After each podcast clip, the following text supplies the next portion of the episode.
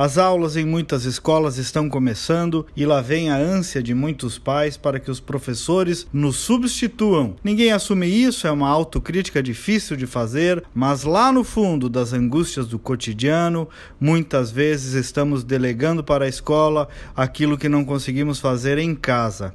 Fala aqui um pai de três filhos, então não estou fazendo uma crítica ou dando lição para ninguém, pelo contrário, faço até uma espécie de autocrítica da nossa relação com a educação moderna dos nossos filhos. Os valores, a base, a formação do caráter, a direção religiosa, tudo isso vem de casa. Isso não é com a professora, é conosco, pai, mãe, família. Estou chovendo no molhado, eu sei, repetindo praticamente um clichê, mas normalmente é o que acontece. O desafio é o tempo da nossa presença com os filhos e a qualidade dessa presença. Muitos têm tempo, mas são omissos mesmo estando perto.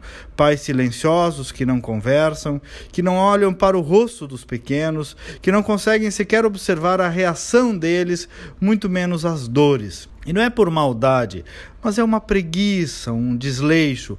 Outros têm bons valores, são grandes profissionais, grandes homens lá na sociedade, mas não conseguem dar afeto para os seus filhos. E de novo, não porque não queiram, mas porque não têm tempo diante da agenda corporativa, executiva, profissional, ou seja lá o que for.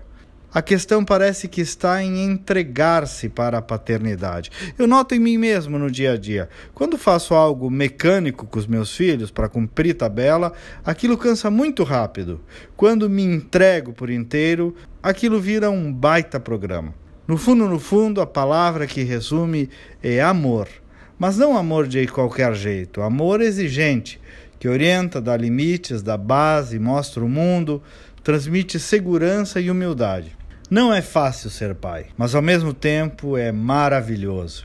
Ninguém fará por nossos filhos, nem a escola, aquilo que só cabe a nós mesmos, os pais.